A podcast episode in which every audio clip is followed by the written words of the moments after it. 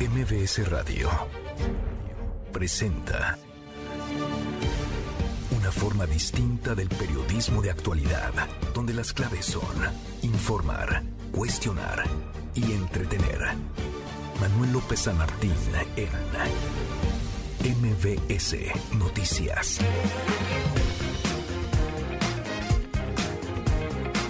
¿Qué tal? ¿Cómo le va? Muy buenas tardes. Bienvenido a la segunda emisión de MBS Noticias. A nombre del titular de este espacio, Manuel López San Martín, lo saluda Guillermina Gómora. Le invito a que nos acompañe de aquí a las 3 de la tarde, pues para que usted se encuentre bien informado. Hablaremos pues de lo que está pasando de la política en nuestro país. La reforma electoral sigue siendo un tema que está despertando mucha polémica entre nuestra clase política. Hoy el Senado, la Cámara Alta, que se ubica ahí en Insurgentes Norte y Reforma, amaneció sitiada por ciudadanos que están en contra pues de esta reforma que ha venido impulsado el presidente de la República. No pasó su plan A, está el plan B y ahora todo indica que con las modificaciones que le hicieron en el Senado de la República estas enmiendas que pues metieron mano los duendes, dice el presidente, así justifica esta intentona de algunos partidos pequeños como el Partido del Trabajo y el Verde Ecologista, pues de pasarse votos si es que no llegan a alcanzar los suficientes para mantener el registro. El presidente dice, son los duendes, se metieron, le vamos a modificar y ahora hoy un plan C en el Senado que se está discutiendo en plena sesión allá en la Cámara Alta. Iremos hasta allá con nuestros compañeros que se encuentran al interior del Senado y fuera del Senado cubriendo estas protestas ciudadanas. También le daremos cuenta pues de esta final de Croacia contra semifinal de Croacia contra Argentina, dos grandes selecciones pues que buscan su pase a la final de Qatar 2022. Hoy se juegan el todo por el todo, no son eh, selecciones menores. Croacia ha demostrado a lo largo de esta jornada futbolera, que es una selección fuerte, sólida, consolidada, y pues los argentinos tendrán que demostrar hoy de qué están hechos. Mañana juega la otra, eh, las otras selecciones que son Francia y Marruecos. Marruecos que ha sido todo un hallazgo. Hay unos que dicen que es el caballo negro de Qatar 2022. Pues de esto le estaremos dando cuenta también y de las declaraciones del doctor Gatel. Ya se va usted a enterar de qué es lo que dice este hombre que ha hecho un pésimo manejo de la pandemia de COVID y ahora pues volvió otra vez, discúlpeme el término, a meter la pata en cuanto a la cobertura de la influenza que también ya nos está pegando duro en México y en el mundo. Comenzamos con las voces de la noticia.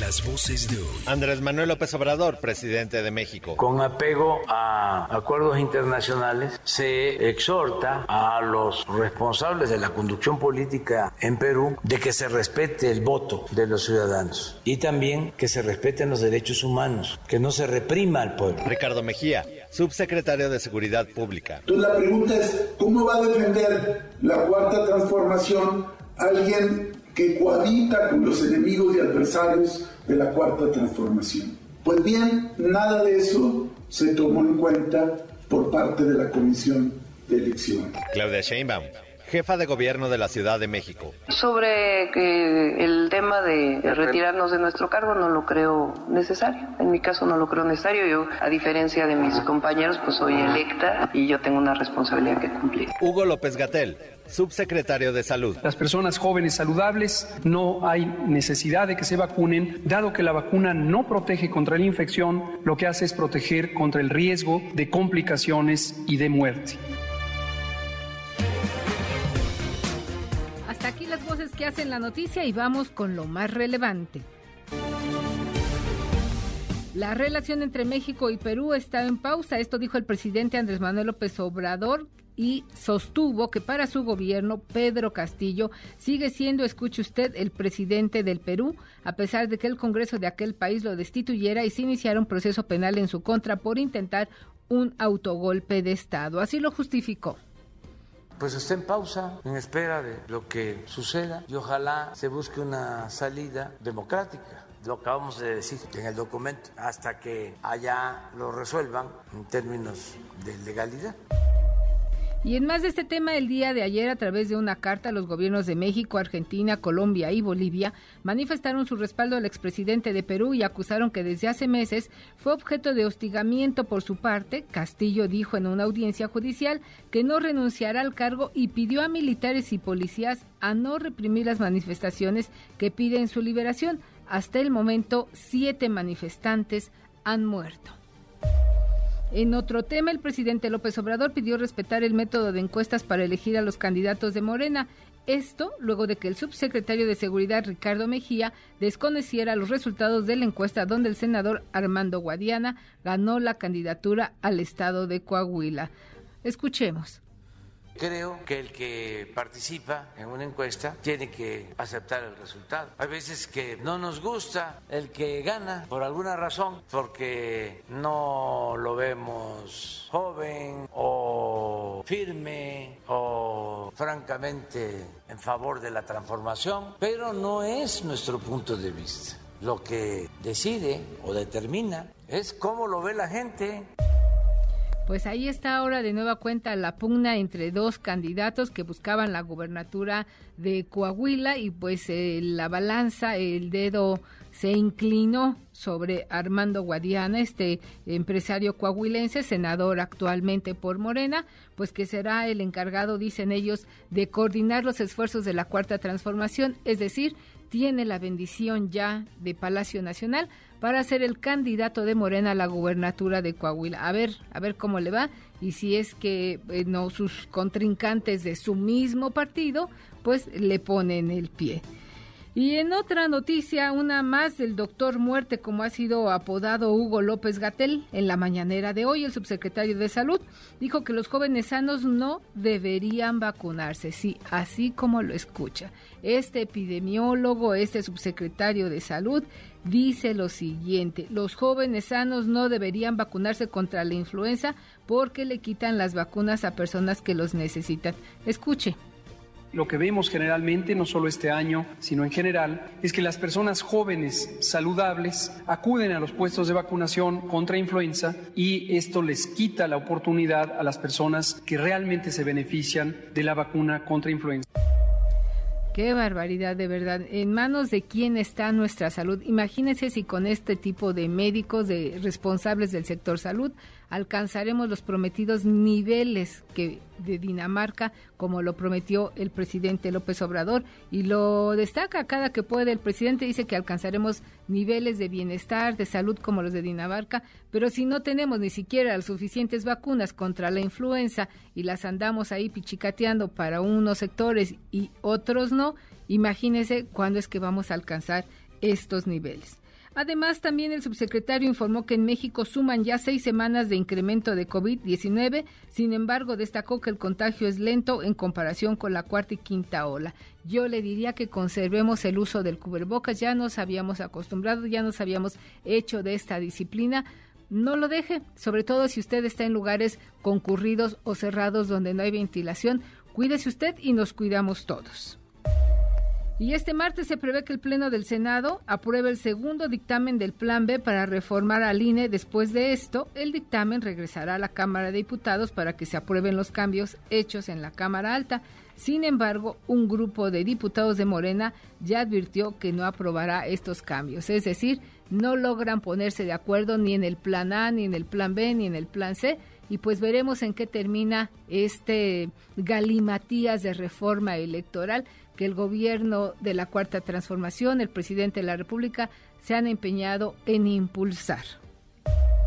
Y pues pasemos a cosas positivas después de estas noticias que ya le he comentado y para ello pues nada mejor y nadie como mi tocayo Guillermo. Querida tocallita, ¿cómo estás? Pues sí, mucho gusto estar aquí. Sí, fíjate que vamos a platicar del, excelente sistema de salud, pero de Nueva Zelanda, porque ah, ahí hicieron, acaban de impulsar una ley antitabaco que está muy interesante, la vamos a platicar al ratito. También vamos a platicar un poco de estas apps que están muy de moda, en el que metes tu fotografía y quedas como un personaje de anime, como Caballero del Zodiaco. vamos a platicar de varios políticos y amigos que se han eh, hecho esta, pues, esta, esta modificación. Sí, por ahí hemos visto en Twitter varios que varios políticos que han cambiado su foto de perfil por esta modificación, como dices, que, que quedan muy, muy guapos ellos. Y por supuesto vamos a tener muchos, muchos boletos para el rato. Híjoles, ¿nos tocará uno? No, yo creo que sí, Tocayita, yo creo que sí. Depende de cómo quede Argentina, Croacia. Si me agarran de buenas, voy a dar más boletos. Bueno, pues enciende usted su cirio y su veladora para ver si mi tocallito este, le da un boleto para ir a un espectáculo y pasar pues un buen rato de entretenimiento en estos magníficos espectáculos que siempre trae para todos. Gracias, Tocayita. Gracias. Y en estos momentos Argentina se enfrenta, ya le decía yo, a Croacia, es la primer semifinal del Mundial de Qatar. Mañana Francia se enfrentará contra Marruecos. Quiere hacer historia y ser la primera selección africana en llegar a una final. Así será, querido Nico, ¿cómo ves? ¿Cómo estás? Me da mucho gusto saludarte. Primera semifinal de la Copa del Mundo, Argentina contra Croacia, Messi contra Luka Modric y hoy conoceremos al primer finalista del Mundial. Qué rápido se nos pasa a Qatar 2022. Platicamos de esto y más en unos momentos en Noticias MBS. Sí, será Nico, ya nos darás cuenta en el medio tiempo cómo es que ves tú desde Qatar, que estás allí de manera presencial en el estadio, pues a estas dos selecciones que buscan su pase a la gran final que será el próximo domingo. Y sobre esto es que nosotros hoy queremos convocarlo a que participe con nosotros a través de nuestras diversas opciones en redes sociales. ¿A qué selecciones ve usted en la final de Qatar? Mire, le hemos puesto cuatro combinaciones. La primera sería Croacia contra Francia, Marruecos contra Argentina, Croacia contra Marruecos o Argentina contra Francia. Déjenos saber a qué selección, a qué selecciones o selecciones le gustaría ver a usted en la final que se va a llevar a cabo el próximo domingo. Ya saben, nuestras redes sociales, en Twitter nos encuentra como arroba MBS Noticias, en Facebook también, arroba MBS Noticias. Y en nuestros teléfonos en cabina, si usted quiere dejarnos algún comentario, es el 5166-1025. Y desde el interior de la República lo esperamos en el 01800-202-1025. Y a mí me puede encontrar como arroba Guille en redes sociales. Déjenos saber cuáles son sus eh, vaticinios, sus pronósticos, sus esperanzas, de qué selecciones quiere ver al final de este Mundial de Qatar 2022, que como bien señala Nico, pues se ha pasado muy rápido. Y siguiendo con más información, le decía yo que en el Senado de la República pues están los ánimos caldeados, álgidos, dicen que son momentos de definiciones, sobre todo para Ricardo Monreal, que es el coordinador de la fracción de Morena en el Senado de la República, presidente de la Junta de Coordinación Política, que hoy en este cierre de año donde dice que va, se va y se va y se queda, pues eh, está tendrá que definir su posición ante una reforma muy importante y de gran calado, que es la reforma electoral. Oscar, muy buenas tardes. ¿Qué tal, Guille? Buenas tardes. Bueno, pues justo habló hace unos momentos el coordinador de Morena en el Senado, Ricardo Monreal, quien llamó a atender los bloques de inconstitucionalidad que detectó en el Plan B precisamente de reforma electoral. En conferencia de prensa, Ricardo Monreal destacó que ha mantenido un diálogo con la Secretaría de Gobernación y con la Consejería Jurídica de la Presidencia. Esto dijo para tratar de limpiar de inconstitucionalidades esta minuta que fue enviada desde la Cámara de Diputados. Señaló que aunque ya se aprobaron los dictámenes en comisiones, bueno, pues el Pleno de la Cámara Alta tiene la última palabra y aún puede realizar modificaciones para evitar que la Suprema Corte de Justicia de la Nación les enmiende la plana. Monreal Ávila evitó adelantar vísperas sobre su voto, pero advirtió que está preocupado por no cometer excesos, así como por defender la Constitución y la democracia, ya que dijo, pues prácticamente se estaría configurando un nuevo sistema electoral en nuestro país con esta reforma. Y justo ante las voces que lo han llamado a tomar una definición, bueno, pues el coordinador de los senadores de Morena aseguró que está del lado de la Constitución y destacó que se rige por principios, no por amenazas ni por presiones. Finalmente, Ricardo Monreal, bueno, pues claro que este martes se dará apenas primera lectura a los dictámenes que conforman este plan B de reforma electoral, el cual será discutido hasta el día de mañana por el Pleno de la Cámara Alta. Guille, lo que está ocurriendo aquí en el Senado de la República. Oscar, con base en tu experiencia, tú tienes muchos años cubriendo el Senado de la República, ¿ves posible? El periodo ordinario termina el día 15, o sea, pasado mañana. ¿Tú crees que mañana logren aprobarlo para después enviarlo a la Cámara de Diputados, que es la Cámara de origen eh, de, la reforma electoral? Seguramente, seguramente el día de mañana se inicia la discusión, será una sesión maratónica, habrá bastantes posicionamientos, por supuesto, de legisladores de oposición para tratar de frenar la reforma, pero hay que recordar que al final, pues lo que se requiere es mayoría simple, son votos que tiene al final de cuentas Morena para sacar adelante esta reforma y aunque bueno, eh, la discusión sea larga, sea incluso de madrugada, pues seguramente habrá tiempo para por lo menos tornar la minuta a la Cámara de Diputados. La oposición, ¿cómo la ves? ¿La ves unida? ¿La ves firme en esta pues decisión que han manifestado de no aprobar la reforma, el plan B o plan C de la reforma electoral? ¿Se mantienen así? Eh, están unidos, se han mantenido unidos. El día de ayer ofrecieron una conferencia de prensa justo en el transcurso en el que las comisiones aprobaron los dictámenes y bueno, su postura es completamente en contra, de manera rotunda y contundente se han manifestado en contra de esta reforma electoral, de este plan B. Incluso han eh, anticipado que van a recurrir pues a todo tipo de prácticas, tanto políticas como jurídicas. Y hablando de cuestiones políticas, bueno, pues hablaron abiertamente de la posibilidad de a dar prácticas de retraso para evitar precisamente la discusión de esta reforma. Pues ya veremos y le estaremos dando seguimiento puntual contigo allá en el Senado de la República. Muchas gracias, Oscar. Buena tarde. Hasta luego, Guille. Buena tarde. Bueno, y también sobre este tema se manifestó esta mañana el presidente de la República y él insiste con el término de que esta oposición, esta polémica que se ha desatado, pues es politiquería. ¿Cómo lo dijo esta mañana Hachiri, el presidente? Así es, ¿qué tal, Guille? Buena tarde. El presidente Andrés Manuel López Obrador desestimó básicamente cualquier controversia constitucional de parte de la oposición en contra de las reformas a las leyes electorales, esto en caso de que el Senado de la República pues estas modificaciones. Sin embargo, dijo que si sus opositores pues ven inconstitucional su plan B de reforma electoral, tienen todo el derecho de ir a la Corte. Vamos a escuchar cómo lo dijo pues que tienen todo el derecho de ir a la Corte en el caso de que se apruebe en el Senado y en la Cámara de Diputados. Se puede solicitar una controversia con el alegato de que es inconstitucional y son los ministros de la Corte los que van a resolver. Sin embargo, pues bueno, el presidente aseguró que las acciones de sus adversarios son por politiquería, dado que la ley enviada pues tiene limitaciones ya de origen y no puede ir en contra de la Carta Magna. Vamos a escucharlo nuevamente es pura politiquería, porque como no hay reforma constitucional, la ley electoral pues no puede ir en contra de lo que establece la Constitución, que es la ley de leyes. Entonces, la ley que enviamos nosotros de reforma electoral tiene todas esas limitaciones.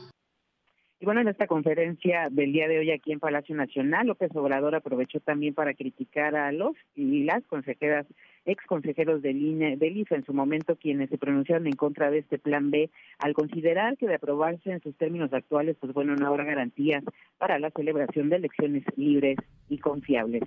El reporte que tenemos, Guille. Muchas gracias, y Buena tarde. Buena tarde.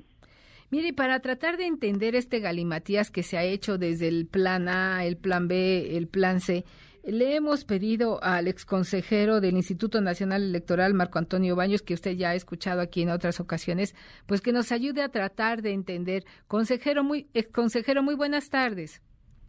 Guillermina, la saludo con mucho afecto y también a todo su auditorio. Mire, eh, para, empezar me gustaría preguntarle, ¿se necesita la reforma electoral? ¿Por qué tanta urgencia en aprobarla a contrarreloj como vamos ahora ya en el Congreso del país?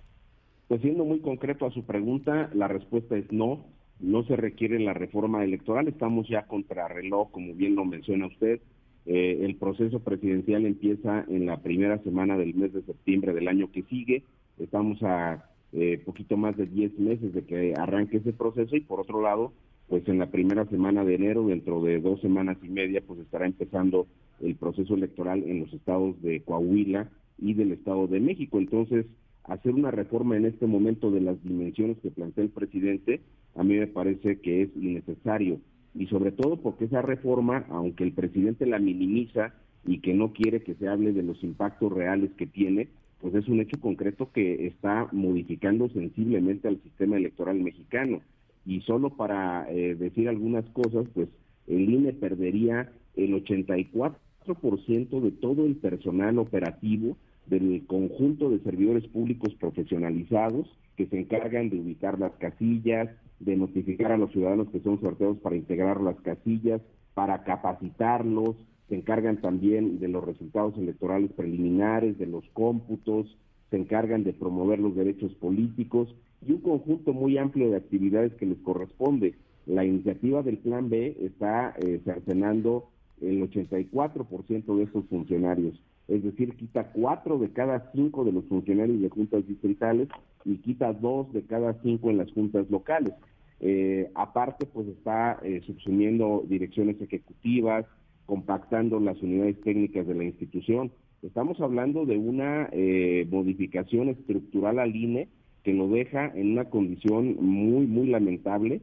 Sería, eh, para decirlo con una parábola, pues un árbitro que no tiene eh, ninguna capacidad para presentarle una tarjeta amarilla o presentarle una tarjeta roja a los contendientes y que además con una eh, limitación tan grande como se le plantea de personal, pues difícilmente podría poner todas las casillas o tener actualizado el padrón y las listas nominales. Esa parte creo que eh, tiene que ser dimensionada eh, por parte de los legisladores que están a punto, en el caso del Senado, de aprobar esta, esta reforma.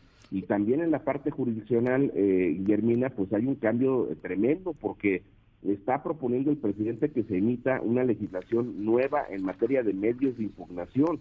A 10 meses de que se haga este el proceso electoral, pues imagínense ustedes que tengamos que aprender todos los nuevos procedimientos que están establecidos para impugnar, para eh, reclamar cuando eh, exista alguna violación de derechos por ciudadanos o por actores políticos ante el tribunal. Yo creo que ahí el, el presidente de la República está siendo excesivo también con esos ajustes, lo mismo que lo que le está planteando a los otros de reducir su estructura y de los tribunales locales. No es una eh, reforma menor en el plan B, sino que es una reforma estructural a las autoridades electorales y también es una reforma que modifica sensiblemente la parte procedimental en materia jurisdiccional. Eh, eh, maestro, mire, a mí me preocupa principalmente, entre otras cosas de las que usted ha mencionado, el tema de la lista nominal. Eh, para quienes tenemos pues ya algunos años, eh, eh, sabemos que hace tiempo esta lista nominal estaba en manos de la Secretaría de Gobernación y cada quien le daba el uso que le convenía y que le acomodaba. Hoy esto es muy preocupante que la lista nominal pudiera regresar a manos del gobierno después de todo el esfuerzo ciudadano que se hizo para construir, para crear al entonces IFE, ahora INE. ¿Qué pasaría con la lista nominal realmente? Bueno, eh, la lista nominal, por fortuna, eh, al haberse rechazado la reforma constitucional, se queda en manos del INE. El ah, problema es que el, problema es que estos módulos, que son como unos 900 que están permanente, eh, permanentemente a nivel nacional atendiendo la entrega de las credenciales, pues resulta que esos módulos son operados por este personal que está siendo sacrificado por parte de la de la reforma del Plan B. Entonces, sí se le queda la facultad al INE, pero pues lo que van a decir es que como el INE no puede porque no tiene ahora gente para hacerlo, pues más adelante van a impulsar una reforma constitucional para quitarse la INE, pero por lo pronto en esta reforma la lista nominal se queda en manos del instituto, que además, pues como todo el mundo sabe, para los mayores de edad, la credencial que emite el Instituto Nacional Electoral es el principal medio de identificación, pero están mutilando a todos los servidores públicos que están atrás de la entrega de la credencial del elector, de la actualización de los datos en el padrón electoral y que no solamente sirven como un mecanismo de identificación, sino que son los elementos más importantes para la organización de las elecciones. En cada casilla está un listado de personas que pueden votar y que tienen que presentar esa credencial para que les permitan el ejercicio del sufragio. Pero este, este plan B está quitando a toda esa estructura y es lo realmente preocupante. Y podríamos llegar a un cuello de botella incluso para obtener este documento que se nos pide pues para cualquier trámite desde el banco o algún otro eh, proceso que llevemos a cabo. Se necesita la credencial de elector, que es el documento válido de identificación. Yo creo que si procede esto, como usted nos advierte, pues se correría el riesgo de obtener de manera pues rápida y expedita como es hasta ahora la credencial de elector.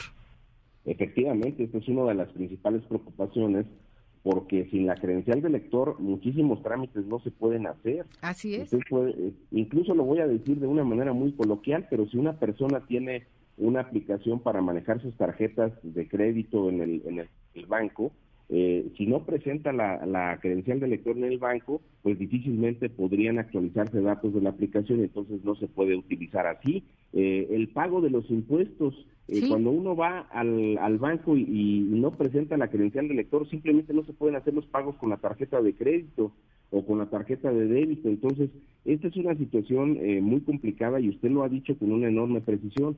Se puede generar un cuello de botella y el INE se puede volver absolutamente ineficaz para eh, la sustitución de las credenciales del lector, para actualizar los datos, para entregarle a los mayores de edad, a los que cumplan 18 años o más, pues esa credencial que se necesita para cualquier trámite ante instituciones privadas o instituciones de carácter público. Así es. La autonomía del Instituto Nacional Electoral, ¿cómo queda con este plan B? Pues es una eh, autonomía completamente vapuleada, es una autonomía que eh, están este, eh, restringiendo en la capacidad para poder cumplir con sus actividades, porque recuerde que la reducción del personal pues también está aparejada a un conjunto amplio de recortes presupuestales que ya le han hecho al Instituto Nacional Electoral.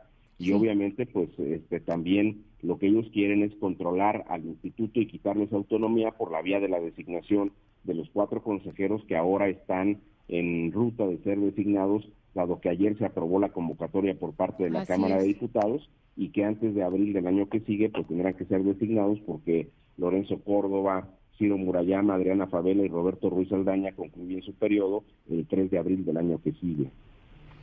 ¿Ustedes fueron recibidos en el Senado cuando acudieron a entregar este documento? ¿Los escucharon? ¿Sienten que fueron atendidos por los legisladores con quienes se reunieron? Bueno, solamente platicamos con Ricardo Monreal para entregarle la carta que va dirigida a Armenta como al senador Armenta como eh, presidente, de... la de la mesa directiva y obviamente eh, le explicamos de manera muy rápida nuestros puntos de vista y luego tuvimos algunas reuniones con senadores de otros eh, partidos políticos, pero pues lamentablemente sabemos que la correlación de fuerzas dentro del Senado pese a la voluntad que eh, han eh, expresado legisladores del PAN, del, PRD, del PRI, del Movimiento Ciudadano, pues no, no será suficiente para poder detener a Morena, que está empecinada en hacer estos cambios, que vuelvo a insistir, son irracionales y no se entienden a la luz de que en estos procesos electorales organizados por el INE en los cuatro años de gobierno de López Obrador, pues ellos han tenido el reconocimiento expreso a todos los resultados que, les han favorecido. No es que el INE les regale las diputaciones o las presidencias municipales, el INE no puede hacer eso, pero el INE ha contado los votos de manera correcta, señalando que los que han ganado son ellos, los de Morena, pero pese a eso, pues ellos están empecinados en destrozar al INE. ¿Quieren un INE a modo, ex consejero? Quieren un, INE a modo, un INE que se vuelva como la eh, Comisión Nacional de los Derechos Humanos, que es una, eh, pues es ya un brazo operativo del régimen, que no protege a los derechos humanos, no los promueve tampoco y que pues, incluso en este tema tomó partido por eh, las propuestas de López Obrador. Es verdaderamente inconcebible lo que está pasando con la Comisión de Derechos Humanos y quieren hacer eso con el INE, hay que decirlo y hay que eh, buscar la manera de evitarlo continuando con la movilización y una vez que esta iniciativa se apruebe como parece que va a ocurrir, pues hay que continuar el trámite presentando las acciones de inconstitucionalidad que corresponden ante la Suprema Corte de Justicia de la Nación, que por cierto tendría que apurarse a resolver antes de que empiece el proceso electoral. Así es, pues bueno, seguiremos muy puntuales dándole seguimiento a este tema. Le agradezco como siempre que converse usted con nosotros, con nuestro auditorio, para tratar de entender este galimatías que se ha hecho de esta reforma electoral impulsada desde Palacio Nacional. Muy buena tarde, maestro Marco Antonio Baños. Buenas tardes, Guillermina. La saludo con muchísimo afecto y, por supuesto, también a su auditorio. Gracias. Gracias, igualmente. Buena tarde. Pues ahí tiene usted el punto de vista de un experto, de quien sí le sabe, porque fue exconsejero del Instituto Nacional Electoral y ha venido advirtiendo y señalando las inconsistencias de esta reforma electoral, de esta intentona del gobierno de, pues, controlar las elecciones, como fue pues hace muchos años y que pues ya sabemos en qué terminaban esas elecciones, el partido hegemónico, el partido que ganaba, estaba en el poder, que controlaba todo. Hubo una gran batalla ciudadana para construir el Instituto Federal Electoral, hoy Instituto Nacional Electoral, para tener elecciones ciudadanas, elecciones donde usted y yo hemos participado como funcionarios de casilla. Sin embargo, pues hoy se quiere hacer esta regresión Ojalá que nuestros legisladores en el Congreso, en la Cámara de Senadores, en la Cámara de Diputados, reflexionen sobre este tema ah, con cabeza fría y tomen la decisión que más convenga para seguir contando con un instituto que vigile al poder o a quienes quieren llegar al poder y se mantengan estas elecciones limpias, transparentes, como ha sido pues hasta ahora. Vamos a ver ahora cómo está la gente afuera del Senado de la República protestando. Ya le antecedía yo que diversas organizaciones se apostaron desde muy temprano ahí en las calles de Reforma e Insurgentes, pues para pedirles a los senadores pues que hagan un voto de conciencia. Alberto, tú estás ahí. Buenas tardes. ¿Qué tal? ¿Qué tal, Guillermina? Muy buenas tardes. Así es, pues integrantes de diversas organizaciones civiles, sobre todo agrupadas en Unidos, se están manifestando afuera del Senado de la República en demanda que se apruebe el llamado Plan B del gobierno de México y de Morena en materia electoral. El grupo de manifestantes, Guille, se encuentra sobre la calle de Madrid, donde fue estacionada una camioneta en la cual se instaló una pantalla gigante, donde pues están siguiendo los detalles de las actividades de este día en el Senado. A causa de esta manifestación se instaló un cerco policiaco en los alrededores de este recinto legislativo para evitar que se interrumpan las actividades. Entre los manifestantes se encuentran personajes que han formado parte de organizaciones de izquierda como Guadalupe Acosta Naranjo, Fernando Melanzarán y René Arce, entre otros. Los manifestantes siguieron la conferencia de prensa incluso que ofreció el coordinador de Morena, Ricardo Monreal, contra quien constantemente lanzaron consignas y calificativos de cobarde y traidor por permitir que avance el proceso legislativo en la reforma electoral. Guadalupe Acosta Naranjo, quien militó al lado del ahora presidente López Obrador, cuestionó que desde el gobierno se esté promoviendo una reforma que es contraria a la lucha de la izquierda. Aquí sus palabras. No deberían de hacer caso a un capricho de un presidente que está empecinado en quitarle esa autonomía al órgano electoral y el intervenir en las elecciones.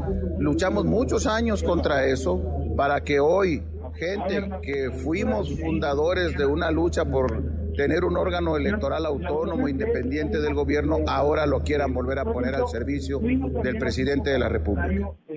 Bueno, pues parte de lo que está sucediendo esta tarde aquí afuera del Senado, mencionarte que este grupo de manifestantes está siendo informado en este momento de lo que ha sucedido al interior del Senado y sobre todo de la situación en la que se encuentra esta reforma eh, electoral, el plan B del gobierno de México y del presidente Andrés Manuel López Obrador en materia electoral.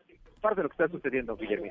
Muchas gracias, Alberto. Regresamos contigo más adelante para ver cómo evoluciona esta protesta ahí afuera del Senado de la República. Buena tarde. Gracias, buenas tardes. Pues eh, hasta aquí lo que corresponde a la información electoral. Mírele, cambiando abruptamente de tema, ahí en el encuentro entre Croacia y eh, Argentina va a haber ahora un tiro penal, lo va a tirar Lionel Messi pues es la primera jugada de importancia. Bueno, ha habido otras, pero es la primera jugada de importancia. Veremos ahora si Lionel Messi repite la hazaña de anotar este gol en contra de Croacia, que lo pondría en ventaja frente a este equipo que pues ha demostrado pues mucha fuerza, mucha mm, entereza para estar ahí en la semifinal. Ahora tira el penal Lionel Messi y es gol. Gol. Gol de este gran jugador argentino que pues pone a su equipo adelante. Veremos cómo responden los croatas. Y antes de irnos a corte, pues lo dejo con el marcador de este encuentro. Argentina 1 con gol de Lionel Messi en penalti y Croacia 0. Vamos a una pausa y regresamos con más aquí en la segunda emisión de MBS Noticias. Siga a Manuel López San Martín en redes sociales. Twitter Facebook y TikTok. M. López San Martín. MBS Noticias con Guillermina Gómora, en ausencia de Manuel López San Martín. Regresamos. MBS Noticias con Guillermina Gómora, en ausencia de Manuel López San Martín. Continuamos.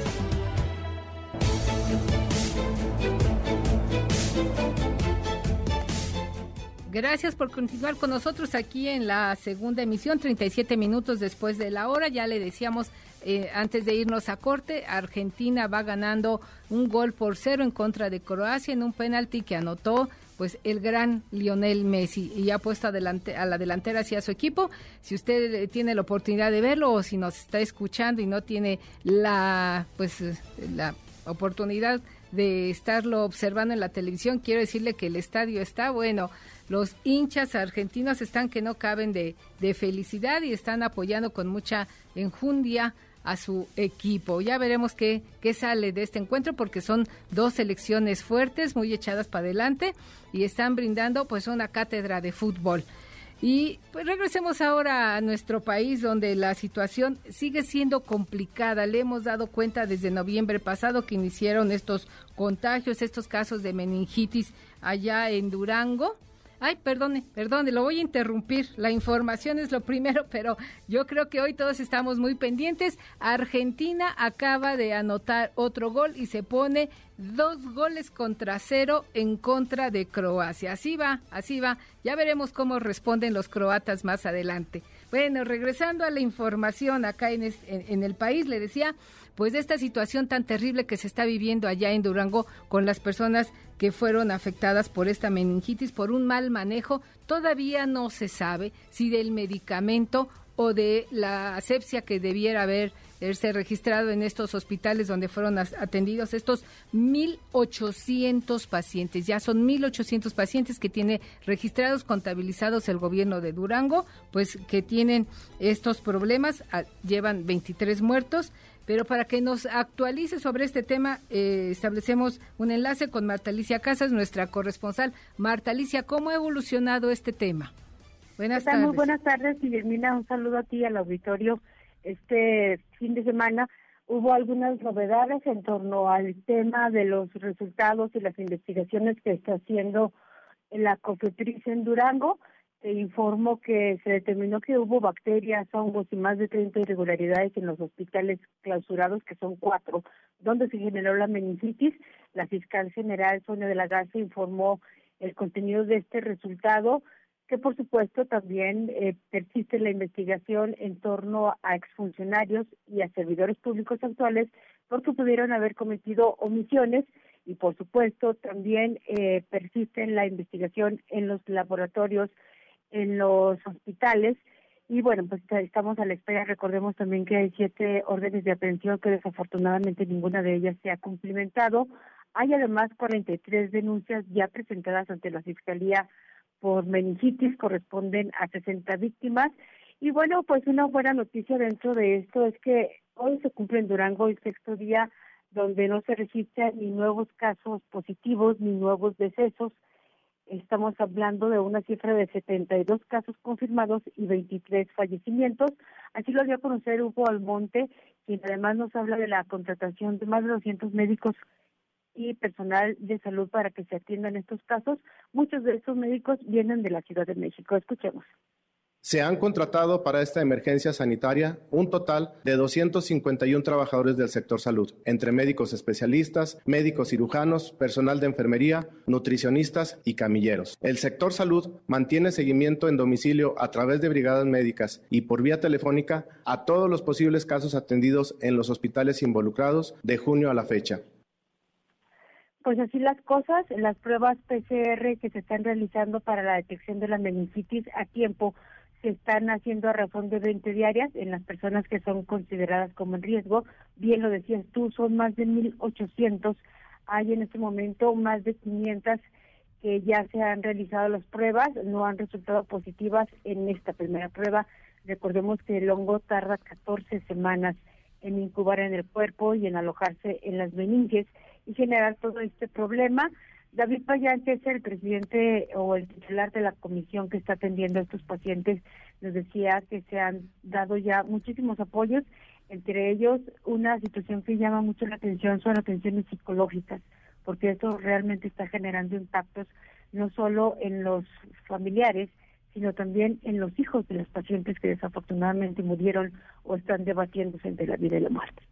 Muchas gracias por tu reporte, Marta Alicia. Seguiremos de manera puntual la evolución de este, lamentablemente, que le ha costado la vida a 23 personas. Muchas gracias. Buena tarde. No, al contrario, Guillermo. Buena tarde.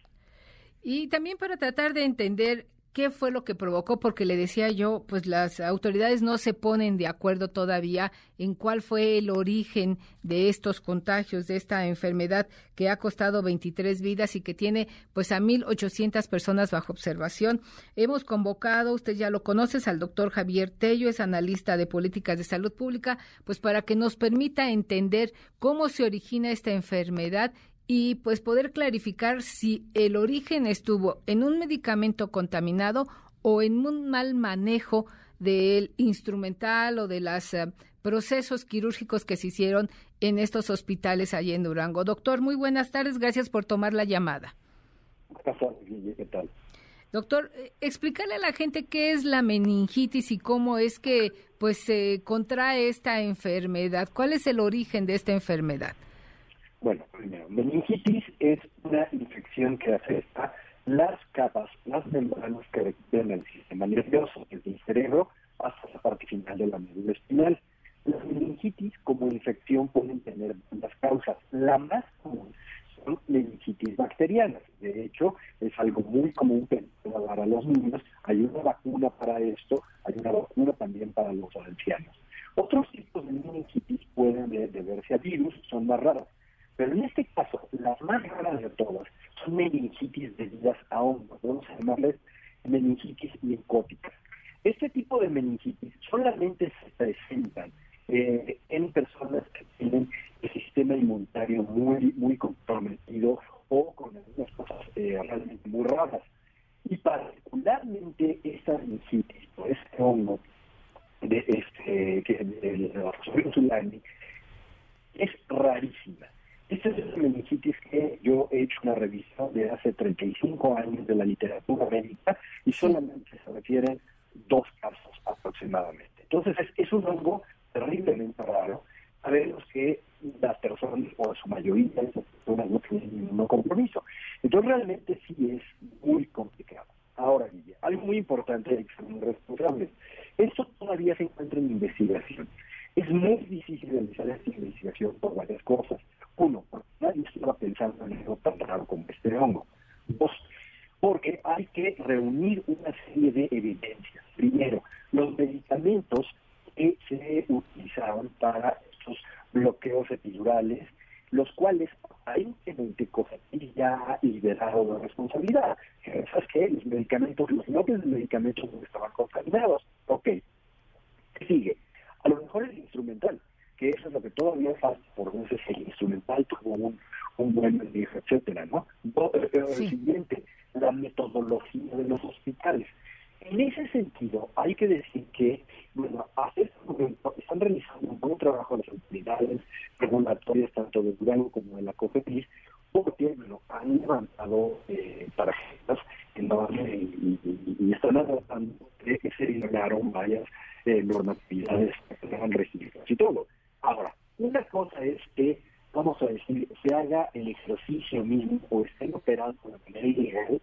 Y otra cosa Doctor, disculpa que te interrumpa. Estamos eh, teniendo problemas con tu comunicación. Si nos lo permites, te vamos a volver a marcar para tener mayor claridad y que nuestro auditorio pueda escuchar la excelente explicación que nos estás brindando, por favor.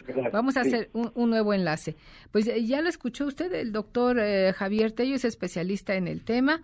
Es un hombre muy preparado que ha señalado, ha investigado este caso y lo más lamentable es que a casi dos meses o a más de dos meses que empezó estos casos a registrarse allá en Durango, la autoridad aún no tenga definido cuál fue el origen de esta ah, enfermedad. Doctor, ya estamos de nueva cuenta contigo. Sí, eh, gracias, Guille. Te, escuchamos perfecto. Si la COFEPRIS ha determinado que los medicamentos no estaban contaminados, lo que sigue es ver que el instrumental quirúrgico, el instrumental para realizar estos bloqueos epidurales, no estuviera contaminado de alguna manera. Pero, como bien lo decía tu reportera, es muy, son técnicas muy complicadas. Y por último, ver, bueno, la práctica médica en sí mismo. Y aquí es donde decía yo que tanto las autoridades regulatorias como de Durango y de Cofepris han sido muy cautelosas y están dándole buen seguimiento a los permisos que hubiera o no. Ahora, hay que entender algo, e insisto, esto está en investigación todavía. Una cosa es que se funcione, se funcione sin permisos o de manera ilegal en, en algunas o varias cosas, y otra es que esa haya sido la causa del contagio. La verdad de las cosas, Guille, es que estamos en un caso, en medio de un caso rarísimo, por un hongo terriblemente raro, que no es fácil de, de encontrar, y en más de cuatro lugares al mismo tiempo. Entonces sí es, es realmente, cuando esto se pruebe va a tener que ser un caso de análisis científico muy, muy interesante. ¿eh? Sí, porque mira, los hospitales ya fueron embarcados, fueron incautados, pero con, con, la experiencia que tiene usted, doctor, ¿cree que eh, em, se puedan investigar y determinar si las causas de esto fue una mala asepsia en el instrumental médico o en los procesos que siguieron los, los doctores? Porque son 1800 pacientes. Es probable, sin embargo, es un hongo, es un hongo tan raro que tiene que dársele un seguimiento para probar que los procedimientos no eran los adecuados, ¿no? Por ejemplo, y solamente estoy haciendo algo hipotético, ¿sí? Nada más. Por ejemplo, que el material que ellos recibieran, que hubiera un proveedor de material quirúrgico y que este material viniera de eh, contaminado, per se, ¿no? En este caso, bueno, independientemente de todo, pues habría que ver cuál fue, cuál fue la fuente, ¿no? Que todos los procedimientos fueran mal realizados en cuatro sitios al mismo tiempo me parece muy raro. Pero esa es mi opinión nada más como, como cirujano, ¿no? Entonces, bueno, creo que sí, sí requiere de mucha cautela y requiere de una investigación muy seria. Sí. Doctor, aprovechando que te tengo en la línea, Quisiera que escucháramos un audio y nos dieras tu opinión. Por favor, es un audio, unas declaraciones que hizo esta mañana el subsecretario de Salud, Hugo López Gatel. Lo escuchamos, por favor crónica o personas que tienen inmunosupresión. Esto lo enfatizo porque lo que vemos generalmente, no solo este año, sino en general, es que las personas jóvenes, saludables, acuden a los puestos de vacunación contra influenza y esto les quita la oportunidad a las personas que realmente se benefician de la vacuna contra influenza, que son los grupos de población que he mencionado. Las personas jóvenes saludables no hay necesidad de que se vacunen, dado que la vacuna no protege contra la infección, lo que hace es proteger contra el riesgo de complicaciones y de muerte. Y ese riesgo es notoriamente más amplio en las personas con las enfermedades que mencioné o los extremos de edad. ¿Qué opinión te merece, doctor Tello? Bueno, es un verdadero absurdo, ¿no? Eh, Hugo López Gatel tiene una muy distorsionada concepción de la economía de la salud.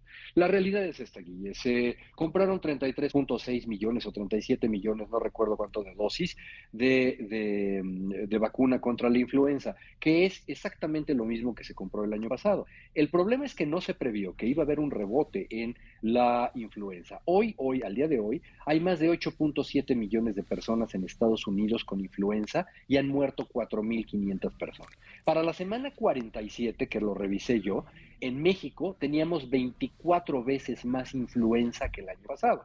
Entonces, vaya, el, eh, si una norma que, se tiene es que la vacuna de influenza sea utilizada para los niños, las mujeres embarazadas y la población de riesgo. Lamentablemente lo que no están tomando en cuenta aquí es que muchos tienen o tenemos factores de riesgo. 25% de los adultos son hipertensos. Uno de cada tres mexicanos tiene diabetes tipo 2. Entonces, sus cuentas no salen. Y aún así, invitar a la gente a que no se vacune es un verdadero despropósito, ¿no? Yo lo que haría es todo lo contrario, quien vayan y que lo soliciten y ojalá y este, ¿cómo se llama? Y no se nieguen a aplicárselas. La gente tiene que estar protegida contra la influenza. Sí, yo creo que sí, doctor. Sobre todo, él esta mañana también reconoció que vamos ya con seis semanas del alza en contagios en COVID. Entonces, si haces esta mezcla de COVID con influenza y quizá otros virus de la temporada, me parece pues un despropósito que diga que la gente joven no se tiene que vacunar. Bueno, mi columna de ayer en la, en, en la lista, Guille, hablaba precisamente de esto, de la tormenta perfecta. Esta temporada invernal, lo anunciaron las autoridades sanitarias en Estados Unidos y en Europa, la íbamos a pasar muy mal. Por un lado, están elevándose los casos de COVID, no en México, en todo el mundo. ¿sí? Dos, íbamos a tener, y ya lo estamos viendo, una temporada de influenza, pero eh, realmente es fuera de control. Y además ahora ha explotado muchísimo el virus incisional respiratorio que afecta a los bebés, a los niños y que afecta a los ancianos y para el cual no hay vacuna, Guille. Eh, no existe una vacuna. Entonces, tenemos tres virus en este momento, más los virus del resfriado común que siempre hemos tenido, ¿no? Creo que es un momento de protegernos. Creo que es absurdo que no se y eh, vaya, que no se decrete un uso obligatorio de los cubrebocas en los lugares cerrados, la, gente no la va a pasar bien. ¿eh? Pues eh, seguiremos tus consejos, doctor, y como siempre, te agradecemos que estés con nosotros y que nos orientes respecto de estos ah, temas de salud pública. Muy buena tarde y gracias por tomar la llamada. Un abrazo, hasta luego. Gracias. Pues hoy tiene usted la opinión de un experto en dos temas pues muy importantes, que fue el caso de la meningitis que sigue todavía en Durango ahí con preocupación en el sector salud y pues las declaraciones eh, del doctor Gatel, las terribles declaraciones, las pifias, una vez más, del subsecretario de, de Salud, Hugo López Gatel, que dice que no debemos vacunarnos contra la influenza. Usted no le haga caso, atienda a lo que dice el doctor Gatel, busquemos la vacuna de la influenza, protejámonos, no dejemos de usar el cubreboca en espacios donde haya mucha gente o en espacios cerrados donde la no haya ventilación. Vamos a una pausa y regresamos con más aquí en la segunda emisión de MBS Noticias. Redes sociales para que siga en contacto: Twitter, Facebook y TikTok. M. López San Martín. MBS Noticias con Guillermina Gómora, en ausencia de Manuel López San Martín. Regresamos. MBS Noticias con Guillermina Gómora, en ausencia de Manuel López San Martín. Continuamos. Deportes Nicolás Romay en MBS Noticias. Gracias por continuar con nosotros. Vamos ahora a Qatar con nuestro querido Nicolás Romay para que nos cuente pues cómo van las emociones allá en este partido entre Croacia y eh, Argentina, donde ya pues Argentina se ha puesto a la cabeza con dos goles, uno de Lionel Messi y otro de Julián Álvarez. Nico, ¿cómo ves por allá la emoción futbolera?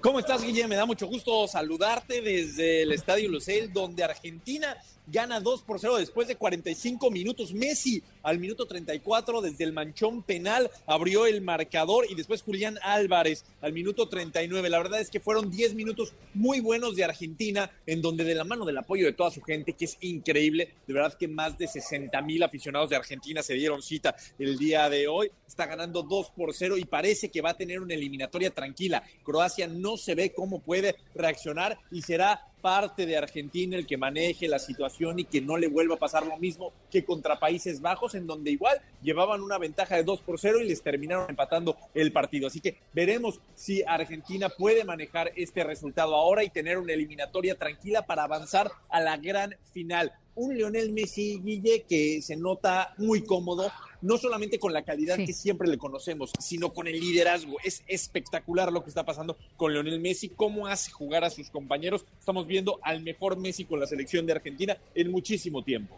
Pues eh, qué bueno, qué bueno que un equipo latinoamericano está dando la cara ya en Qatar 2022. Te escuchamos más tarde a las 3 de la tarde, mi querido Nico. Gracias, Guille. Al término del partido estamos totalmente en vivo en Marca Claro por MBS Radio, donde platicaremos de la Argentina contra Croacia, sí, pero también la previa del Francia contra Marruecos el día de mañana con presencia arbitral mexicana, porque estará César Ramos Palazuelo. Así que hay mucho que platicar de esta Copa del Mundo que se nos va terminando en Qatar 2022. Tu pronóstico rápido, mi querido Nico, porque sé que te tienes que ir. ¿A qué, a qué selecciones ves en la final? Yo, evidentemente, Argentina, veo muy complicado que eliminen a Argentina y Creo que Francia va a echar a Marruecos, que ya hizo dos sorpresas tremendas eliminando a España y a Portugal. Así que veo una final Francia contra Argentina que será una final espectacular. Así será, mi querido Nico. Te escuchamos en punto de las 3 de la tarde en Marca Claro. Gracias, Guille. Saludos. Un abrazo, querido Nico. Gana un reembolso de hasta 3 mil pesos al abrir tu primera cuenta. HSBC presenta. Si comprarte da placer vacaciones podrás tener Compra y vuela con HSBC. Compra y vuela. Arregla ya el equipaje. Vuela. Solicita tu tarjeta de crédito HSBC Viva y viaja más. Compra y vuela. Los numeritos del día. Vamos a ver cómo se comportan los numeritos este día en los mercados bursátiles y financieros. Itla, buena tarde. Hola Guille, buenas tardes a ti, buenas tardes también a nuestros amigos del auditorio. Te comento que está registrando una pérdida del Dow Jones Industrial en Wall Street de 0.06%, el Nasdaq gana 1.22% y gana también el S&P BMW de la Bolsa Mexicana de Valores 0.49%, se cotiza en 50.718.10 unidades. En el mercado cambiario el dólar en ventanilla bancaria se compra en 18 pesos con 98 centavos, se vende en 20 pesos con 7, el euro se compra en 20 pesos con 53, se vende de 21 pesos con 7 centavos. Finalmente te comento que la criptomoneda más conocida, el Bitcoin, al momento se compra en 345.110 pesos por cada criptomoneda. Guille es mi reporte. Buenas tardes. Gracias, querida Citla. Seguimos atentos.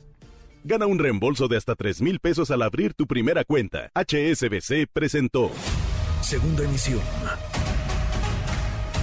Manuel López San Martín, en MBS Noticias.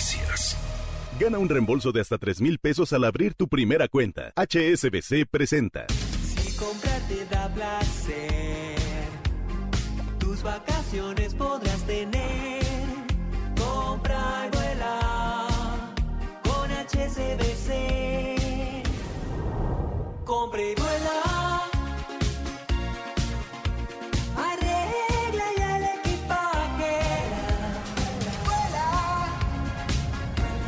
Solicita tu tarjeta de crédito HSBC Viva y viaja más. Compra y vuela. Economía y finanzas. Con Eduardo Torreblanca. Mire usted, hoy vamos a tratar un tema por demás interesante. Eh, conversaremos con Eduardo Torreblanca sobre esta gran oportunidad de negocios para México y para la generación de empleos, que es el nearshoring. Sin embargo, lamentablemente en nuestro país no alcanzan a ver la dimensión de este fenómeno que se ha denominado como nearshoring y cuáles son las ventajas para nuestro país, insisto, sobre todo en la generación de empleos tan necesaria en México y en otras partes del mundo donde la disputa por las inversiones es muy importante. Lalo, buenas tardes. Cuéntanos qué es ¿Cómo el nearshoring y qué es lo que representa para nuestro país en materia de oportunidades de negocios y de empleo. Claro que sí, con mucho gusto, gusto en saludarte y poder saludar a quienes nos escuchan. El nearshoring es un término muy nuevo que surge fundamentalmente después de que se comienzan a regularizar las funciones productivas a nivel mundial, eh, una vez que aparentemente había pasado lo más grave de la pandemia.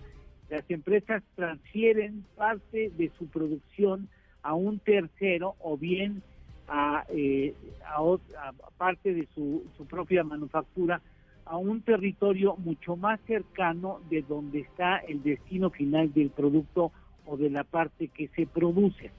¿Por qué se acuñó esta frase y por qué esta es una tendencia mundial?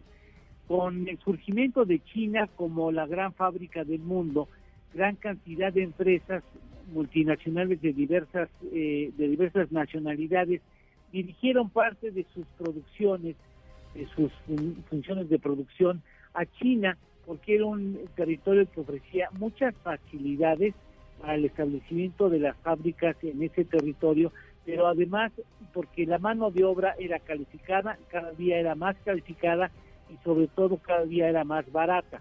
Pero la pandemia demuestra el punto negativo de esta tendencia, porque China eh, comenzó a aplicar hasta la fecha flexibilizado un poco el cero COVID y esto implicó que si, había un solo caso en una fábrica, la fábrica se cerraba y se impedían las labores productivas. Eh, además, eh, cerraron los puertos de salida de mercancías en China, que son puertos muy importantes que abastecen a prácticamente eh, todo el mundo, y además era muy lejos el traslado desde China hacia territorio americano o el continente americano. Eh, en este sentido, también notaron que se habían suspendido, se habían entorpecido también las funciones de carga y descarga en los puertos. Así las cosas se dieron cuenta, las grandes empresas que no era tan conveniente mantener sus plantas productivas o de abastecimiento de partes tan lejos territorialmente hablando y comenzaron a buscar la reubicación de esas plantas o bien la contratación de partes de procesos de manufactura en territorios más cercanos. Así las cosas, tomando en cuenta que Estados Unidos es uno de los principales puntos de, consumo en el mundo, el territorio más cercano y con mayor facilidad para eh, abastecer a la Unión Americana con suficientes puntos de contacto entre, los, entre ambos países es indudablemente México. Y entonces varias empresas comenzaron a buscar facilidades en México para reubicar esas plantas o bien contratar a compañías que pudieran abastecer parte de esos procesos a las compañías eh, matrices, digamos, que están en Estados Unidos. Cuando llega Raquel Buenrostro a la Secretaría de Economía, reconoce públicamente que existen 400 empresas asiáticas que buscaban establecerse en México para estar más cerca de sus clientes.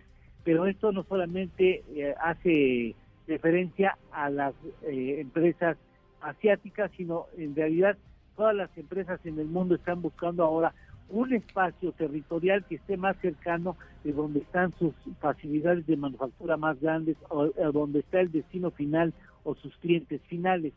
México pudiera ser un territorio que pudiera captar, hoy lo dice el diario financiero en su, en su noticia principal, pudiera captar hasta 30 mil millones de dólares en inversiones para reubicar esas empresas y establecerlas en México.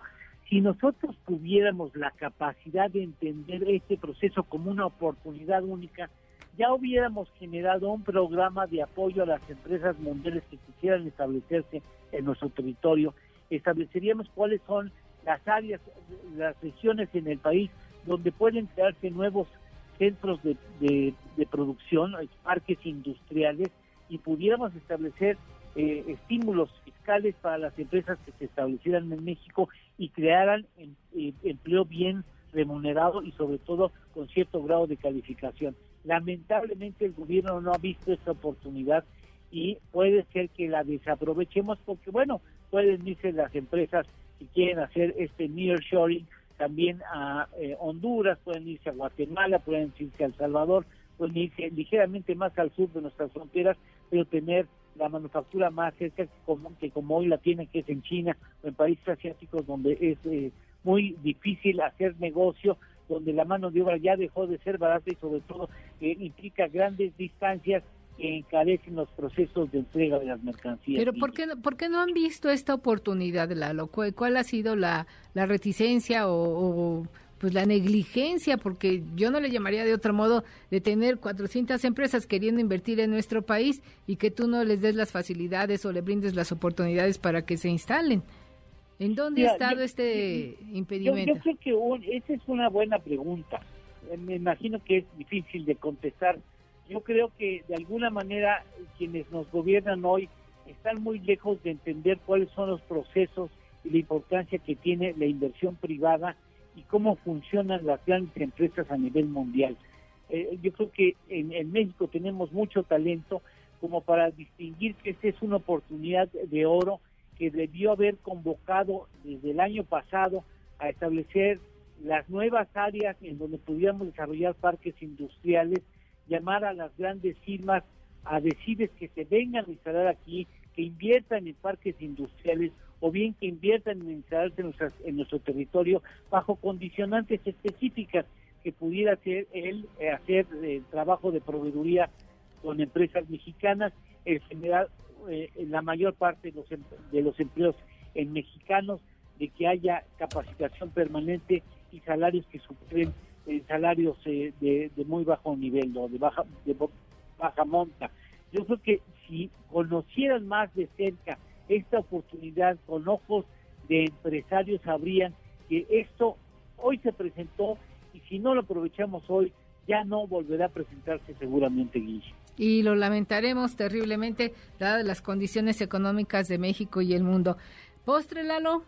Claro que sí, hoy se dio a conocer la inflación en Estados Unidos al mes de noviembre, resultó de 7.1% anual, siete décimas menos con respecto al dato anterior La acumulada en el 2022 es de 6.8% y esta es una buena noticia porque seguramente mañana la Fed habrá de incrementar el medio punto porcentual la tasa de interés de referencia y el jueves hará lo propio el Banco de México, muy posiblemente también en la misma magnitud. Ay, Lalito, eso de las tasas, ay, nanita, mi querido Lalo, sobre todo en esta temporada de compras donde la tarjeta de crédito, bueno, circula que da gusto. Ya estaremos pendientes de estos incrementos que nos anticipas, querido Lalo. Muy buenas tardes. Gracias, Guille, gusto estar contigo, gracias al auditorio. Gracias a ti. Vamos a una pausa comercial y regresamos con más aquí en la segunda emisión de MBS Noticias. Gana un reembolso de hasta 3 mil pesos al abrir tu primera cuenta. HSBC presentó.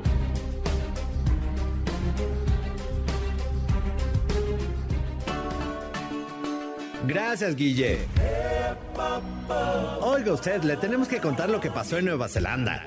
es un placer genial, sensual. Acaban de aprobar una ley antitabaco, pero no cualquier ley. Toda la gente que nació a partir de 2009 no podrá comprar jamás un cigarrillo. Nada. ¿Qué? ¿Por qué fumo paro? Se acabó para ellos. Ni unos faritos, ni unas alas, ni unos fiestas suavecitos. Nueva Zelanda busca que a partir de 2025 comience a bajar el índice de fumadores hasta que ya no quede ninguno. Será el primer país libre de humo en el mundo. ¡Qué barbaridad! Ahora sí que como diría la Sonora Santanera, no estoy triste, no es mi llanto, es el humo de ese cigarrillo que me hace llorar. Ponte esa mi Charlie. Estoy triste,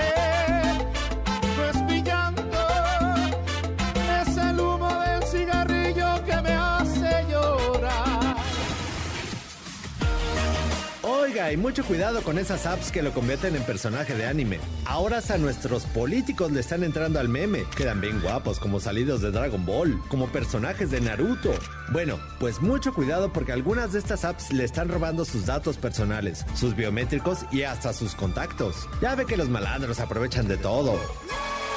Le recomendamos que lea bien las instrucciones de las apps y cheque bien los permisos. No vaya a ser que por quedar como Candy Candy le quiten su dinero del banco. ¡Qué susto! Que pase usted un feliz martes.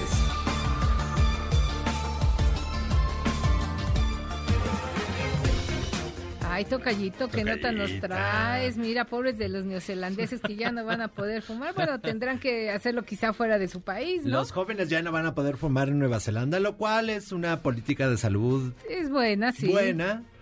Este, pero sí, ya solamente van a poder fumar fuera de su país, no como aquí que uno empieza a fumar desde niño y está muy mal. Sí, desde los 13, 14 años en la secundaria. Que... Sí, eso no se debe de hacer. No, no, no. Ni fumar varones, ni elegantes, ni de esos.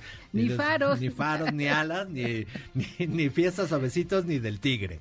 Ninguno de esos. No, está muy bien. Nueva Zelanda está impulsando esta, esta ley que a partir de 2023 ya no se va a poder. Y además van a reducir el, el número de lugares donde se venden cigarros al 10% para que uno camine más pues, si quiere comprar sus cigarros y entonces eso desincentive el, el, consumo de tabaco. A mí me parece bien, vamos a ver qué otros países le siguen, pero bueno, ya se acabaron los, los fumadores como Chacuaco en Nueva Zelanda. Mira, yo comulgo con, con, lo que dice aquí nuestro titular Manuel López San Martín, no estoy a favor de prohibir las cosas, creo que la gente tiene la libertad y en determinado momento de, la edad, pues el criterio para decidir qué es lo que le conviene o no le conviene en todos los sentidos. En este caso, pues es en materia de salud, sí, hace daño fumar, pero pues la gente que lo hace de manera responsable, que le gusta, pues me, parece que no se debiera prohibir, ¿no? Pero bueno, son las medidas que aplican en otros países. Aquí en nuestro querido México lo veo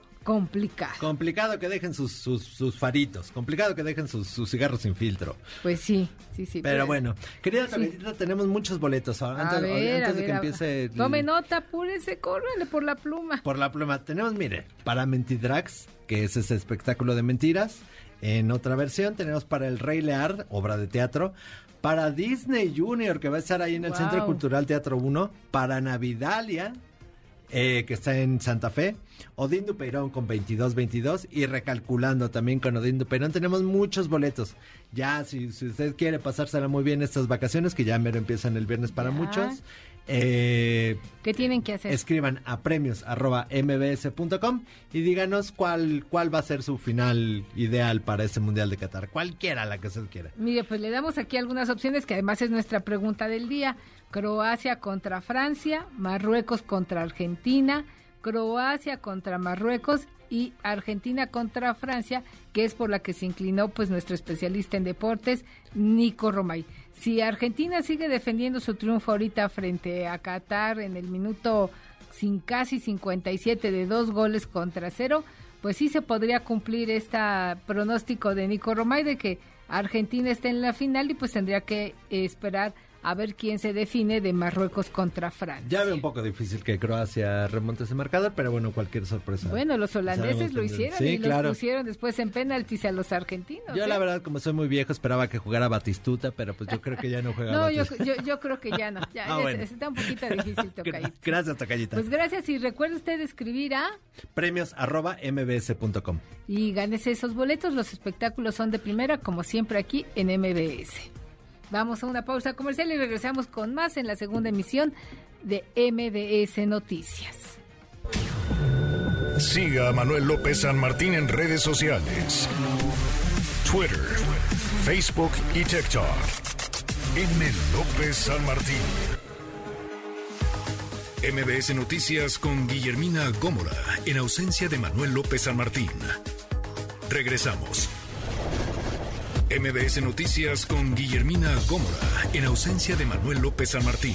Continuamos. Estamos escuchando al gran Gustavo Cerati, pues hoy en un poquito de homenaje también a esta selección latinoamericana que está dando la cara ya en Qatar y que pues le va ganando a, a la gran selección de Croacia encabezada por Luka Modric, pues dos goles a cero. Que gane el mejor, así es Así es el juego y así es la vida. Vamos a ver ahora quiénes quedaron atrapados en las redes.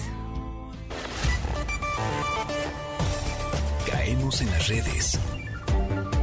Y pues como casi todos los días se mueve el hashtag AMLO Hoy, pues luego de llamar por meses a sus candidatos, sus aspirantes a la presidencia de la República, a suceder en el 2024 a quienes denominó como corcholatas, pues hoy el presidente López Obrador se disculpó por usar este término y dice que no quiere que se piense que lo hace de manera despectiva. ¿Cómo lo platicó esta mañana, Hatsiri Magallanes? Tú estuviste en Palacio Nacional. Sí, sí, pues el presidente Andrés Manuel López Obrador recomendó a los aspirantes de Morena la por la presidencia eh, mismas porque dice que son los primeros Hatsiri, querida, tenemos problemas con la línea. Vamos a retomar de nueva cuenta para que le contemos bien a nuestro auditorio cómo es que se expresó el presidente López Obrador esta mañana. Por lo pronto nos vamos a Puebla allá hay un poco de preocupación entre la clase política y claro también entre sus gobernados porque eh, se dice que el gobernador Miguel Barbosa fue hospitalizado. Recordemos que él tiene un problema de diabetes eh, fuerte y hoy le mereció pues que fuera hospitalizado. ¿Así es, Eric Almanza? Efectivamente, aquí saludo a ti y a todo el auditorio. Pues eh, estas versiones no quieren ser confirmadas ni desmentidas por el gobierno del estado, pero no tenemos conocimiento por gente cercana al propio ejecutivo que efectivamente desde el día de ayer eh, fue hospitalizado Luis Miguel Barbosa, al parecer por un infarto. Sin embargo, bueno, a través de un comunicado de prensa, el gobierno estatal asegura únicamente que el titular del Ejecutivo se encuentra en este momento valorado por personal calificado que le está dando seguimiento y cuidado médico, por lo cual asegura que su estatus es estable y sin complicaciones. No obstante, pues bueno, no hay eh, pues algún desmentido respecto a este hecho que ya ha circulado durante toda la mañana y que se empezó a especular desde el día de ayer. El día de ayer se llevó a cabo la reinauguración del Museo Internacional Barroco, que pues iba a ser eh, como la obra icónica eh, de Luis Miguel Barbosa a días del informe de labores que va, bueno, se tenía previsto que rindiera el día de mañana, sobre todo porque, bueno, este recinto eh, pues tenía el sello del morenovallismo con el cual pues, sabemos ha habido un encono directo eh, del actual mandatario. Se había citado justamente a que estuviera el propio gobernador, pero el día de ayer no llegó, no se dio mayor detalle, simplemente se llevó a cabo el evento, pero a partir de ahí empezaron eh, las especulaciones y según pues, fuentes oficiales que es que tuvo problemas de salud el gobernador, que fue trasladado a la Ciudad de México y que actualmente se encuentra ahí. No obstante, pues insistimos, la versión oficial que se tiene por parte de la Coordinación General de Comunicación y Agenda Digital es esta que actualmente se encuentra valorado, estable y sin complicaciones. Sin embargo, también, bueno, la clase política pues parece que también tiene conocimiento de qué está sucediendo. Incluso Ignacio Mier Velasco, pues, a través de sus cuentas, eh, redes sociales, señala que pues, tiene conocimiento que el gobernador se encuentra bajo cuidado médico y bueno, pues eh, mandan toda eh, la buena vibra para que la situación mejore. Mucha especulación, pero también mucha cerrazón por parte del gobierno del estado para tener detalle de qué es lo que pasa con el mandatario y realmente cuál es su situación actual y por qué fue hospitalizado. Reporte momento, Guille. Gracias, Eric. Pues hacemos votos porque la salud de Miguel Barbosa se recupere y esté pronto de regreso frente al gobierno de Puebla. Ojalá que así sea. Gracias, Eric. Buena tarde. Pues regresamos con Hatzin Magallanes para que nos cuente cómo se disculpó el presidente López Obrador por llamar corcholatas a sus compañeros de partido que buscan sucederlo en el 2024. Adelante, Hatsiri. ¿Qué tal, Guille? Pues comentábamos que tras disculparse por llamarlos precisamente corcholatas, el presidente Andrés Manuel López Obrador recomendó a los aspirantes de Morena a la candidatura por la presidencia que mejor se alejen de los lambiscones porque dice son los primeros que traicionan. Esto lo dijo el día de hoy justamente aquí en Palacio Nacional al referirse a este tema. Vamos a escuchar cómo lo dice.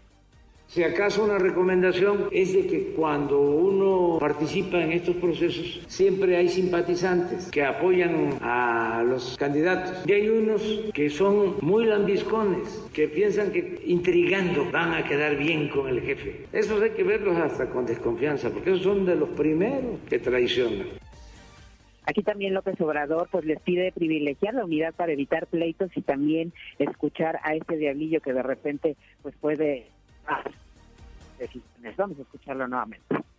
Lo que se tiene que cuidar es que no haya pleitos, porque yo veo a Adán y a Marcelo y a Claudia y a todos muy amables y afectuosos entre ellos, respetuosos, pero siempre existe el diablillo al ser cuestionados si las corcholatas deberían de renunciar para dedicarse a hacer campañas y evitar sanciones, él comentó que Morena pues tendrá que establecer ciertas reglas y defendió que aspirantes pues son unos profesionales, son responsables, dice, con principios que no son ambiciosos ni vulgares. De igual forma, les recomendó que se respete lo establecido en las leyes electorales y será la autoridad, dice, la que defina si están realizando actos anticipados de campaña o no. El reporte que tenemos, Guille. Muchas gracias, querida Hatsiri. Estaremos pendientes de cómo evoluciona esta sucesión adelantada en el 2023. Buenas tardes. Buena tarde y si usted está pendiente todavía de lo que pasa entre el encuentro de Argentina y Croacia, pues Argentina anota su tercer gol. Ya le va ganando 3 a 0, se ve ya difícil a estas alturas del partido, en el minuto casi 70, pues que Argentina, que Croacia, perdón, pueda remontar este marcador de tres goles a cero. Lionel Messi ha sido un factor determinante en este encuentro. Eh, echándose el equipo al hombro, pues ha marcado ahí la, tendencia, la estrategia y pues ahora ahí está el marcador. Argentina 3, Croacia 0. Incluso Lionel Messi da el pase para que su compañero anote el tercer gol en, corta, en contra de Croacia. Y sigamos con la información, una buena noticia, se cumplen 25 años del Teletón, esta iniciativa que ha ayudado a miles de niños de todo México y para celebrarlo se planea inaugurar dos nuevas sedes. ¿Cómo va a estar esto el próximo sábado, Nora Bucio? Cuéntanos.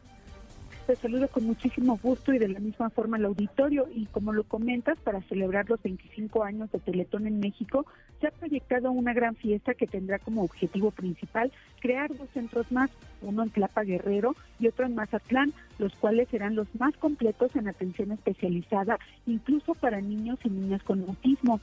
De acuerdo a Fernando Landeros, presidente de la Fundación Teletón, durante un evento para presentar los nuevos proyectos, la meta es lograr una recaudación de 387 millones 733 mil 462 más un peso con lo que se podrá mantener la operatividad de los 24 centros existentes y construir los dos nuevos proyectos a cargo del arquitecto Javier Sordo.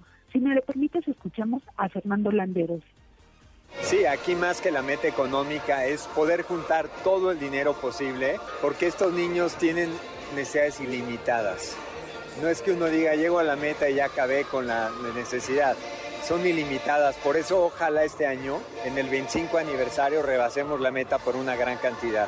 Sí, mira, es un centro especial, es un modelo médico único, donde vamos a atender a la población local, pero también vamos a atender a los 18 municipios de la montaña de Guerrero. Yo creo que en total, entre la población local y la población de los municipios, estaremos hablando de un poco más de 2.000 niños. Los CRIP de Tlapa y Mazatlán estarán llenos de color y se convertirán en un juguete para que los niños y las niñas no sientan que están en un hospital. En el caso del de Guerrero, por la lejanía y la dificultad del acceso, se ha garantizado la permanencia de médicos y especialistas para la atención de los menores. Guille, la edición número 25 del Teletón se realizará el sábado 17 de diciembre a partir de las 8 de la mañana y el cierre del evento se realizará en el Estadio Alfredo Hart y entre las empresas patrocinadoras que apoyan este evento destaca MBS Radio entre algunas otras. Guille, la información. Muchas gracias, Nora. Muy buena tarde. Y ahí está la oportunidad de poder ayudar a nuestros semejantes el próximo sábado 17. Acuda usted al banco, acuda a uno de los centros de rehabilitación de los CRITs, donde pues seguramente usted podrá donar, participar, ayudar a estos niños que lo necesitan y pues no nos cuesta nada. Ayudemos a quienes eh, lo necesitan Hoy nuestros niños, nuestra gente con capacidades diferentes lo demanda y aquí estamos nosotros, como siempre, México es un, su sociedad es muy solidaria y el próximo 17 nos esperan ahí con nuestro abono, con nuestro depósito. Vamos a una pausa comercial y regresamos con más aquí en MBS Noticias. Internacional. Un grupo bipartidista de los Estados Unidos busca prohibir la red social china TikTok debido a la probabilidad de que la aplicación espíe y robe información personal de los estadounidenses, así como el contenido que se puede ver en la misma, donde se hace apología del ejército ruso. En medio de la invasión ucrania, de aprobarse el Congreso de los Estados Unidos, bloquearía todas las transacciones de cualquier empresa de redes sociales, tanto de China como de Rusia. La comunidad internacional donará mil millones de euros a Ucrania para que el gobierno de Volodymyr Zelensky pueda brindar ayuda a la población que intenta sobrevivir al duro invierno entre las bajas temperaturas, los bombardeos y la falta de alimentos por la invasión rusa. Es la voz del presidente ucraniano. Cuando se garantice la estabilidad energética de Ucrania durante todo el periodo invernal, cuando se garantice que no habrá nuevas oleadas de inmigración masiva de nuestro país a sus países, también se garantizará que ninguna huelga, ningún apagón, ninguna búsqueda de armas en algún lugar de Irán o en otro lugar ayudará a Rusia. Siga a Manuel López San Martín en redes sociales. Twitter, Facebook y TikTok. M. López San Martín. MBS Noticias con Guillermina Gómora, en ausencia de Manuel López San Martín. Regresamos. MBS Noticias con Guillermina Gómora, en ausencia de Manuel López San Martín. Continuamos.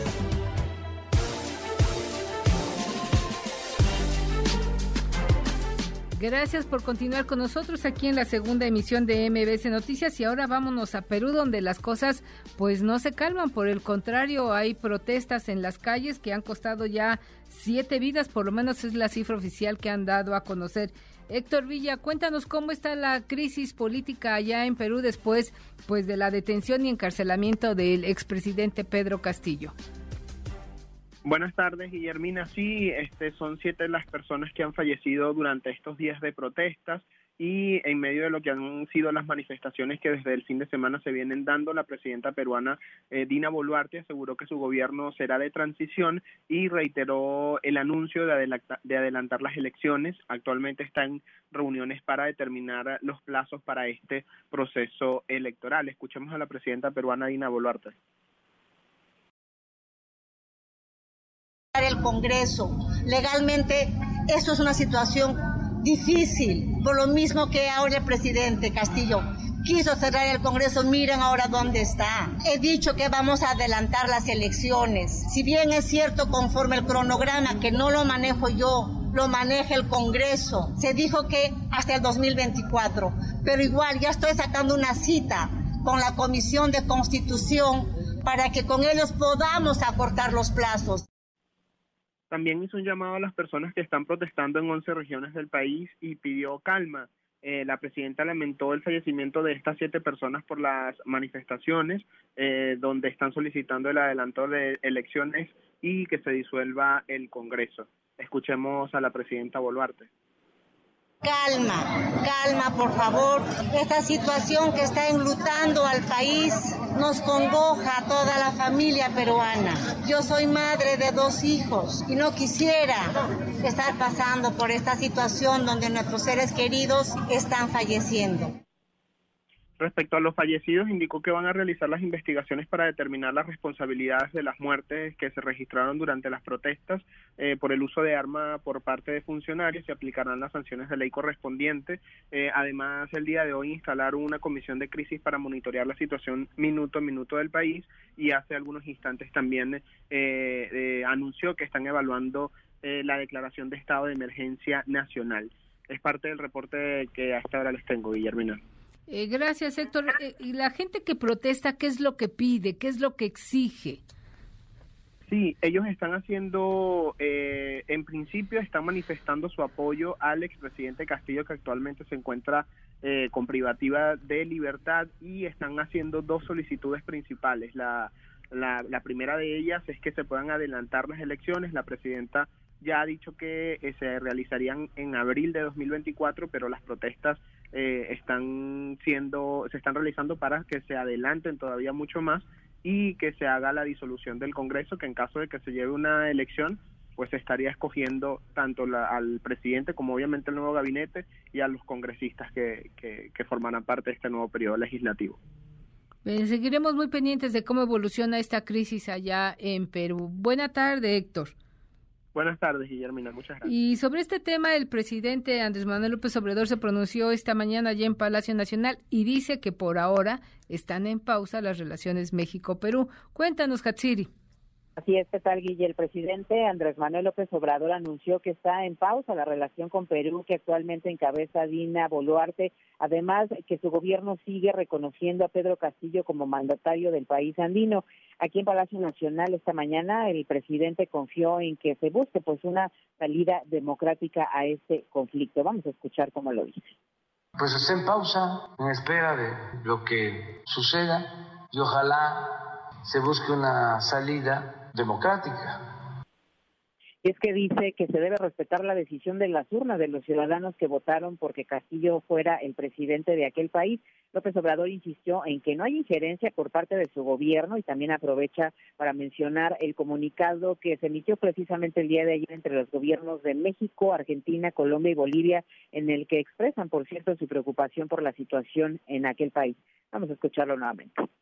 No es injerencismo estar ahí conduciendo nada. Nuestro embajador está en su, su trabajo diplomático y es Relaciones Exteriores la que está a cargo de llevar a cabo este proceso. Nosotros lamentamos mucho lo que está sucediendo, sobre todo por el sufrimiento del pueblo hermano del Perú, porque esto, de una u otra forma, se origina arriba, el reporte que tenemos, Guille.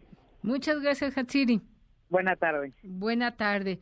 Y vamos ahora a establecer contacto y le agradezco al maestro Fausto Pretelín, analista internacional, que nos ayude a comprender la crisis política que se vive en el Perú y cómo es que se le puede poner pausa a una relación como diplomática como la que han tenido siempre muy cercana México y el pueblo peruano. Maestro, buenas tardes. Gusto saludarte, Guille. ¿Cómo estás? Buenas tardes. Bien, bien, maestro. ¿Se le puede poner pausa a esta relación? Bueno, en el, digamos que en el argot de la diplomacia o en los conceptos diplomáticos no existe esa palabra. Eh, es imposible poner una pausa a la relación. Ya lo hizo el presidente López Obrador con España. Mm, con esa palabra quizás muestra su desencanto, su enfado y su distanciamiento de los países, en este caso ahora con Perú pero no existe eh, formalmente en términos diplomáticos esa, esa, esa palabra que significa, bueno, pues vamos a poner un paréntesis o vamos a congelar la relación para ver qué sucede en las próximas horas. Es complicado lo que pasa en el Perú. En los últimos años han tenido, si mal no recuerdo, cinco presidentes diferentes. Algunos de ellos están incluso exiliados. Otro se suicidó. En fin, Perú parece que no alcanza a, pues establecer ahí cierta paz, cierta un régimen que le permita avanzar en materia política y social. Mira, Guillermo, en, este caso de Pedro Castillo, eh, yo creo que las matemáticas ayudan a, pues a descifrar el, problema, más allá de meternos en asuntos ideológicos y dogmáticos. Eh, han renunciado o ha quitado o desplazado a más de 60 ministros en, en 18 meses, en un año y medio. Esto significa que la culpa no la tiene el Congreso, la culpa la tiene el liderazgo que no existe por parte del entonces presidente Pedro Castillo. No ha logrado eh, pues eh, compaginar o cuestionar ¿no? un gabinete formalmente eh, hecho y derecho y eso ha generado una inestabilidad. El segundo elemento, Guille, yo creo que es el tema de la corrupción. Le llegó hace un año y medio, precisamente con un eh, voto cuyo concepto o cuyo contenido era rechazamos la corrupción, rechazamos a los partidos políticos, porque el Castillo no es nuevo. Eh, digamos que la, inestabilidad de Perú comienza desde que sale prácticamente Fujimori, que también está en la cárcel por corrupto y sobre todo por haber eh, sido pues operador, ¿no? De una de una campaña eh, en donde se utilizó la violencia. Eh, y después de eso, pues viene Odebrecht, que de alguna forma atraviesa, es un vector eh, corruptor a muchos presidentes y expresidentes.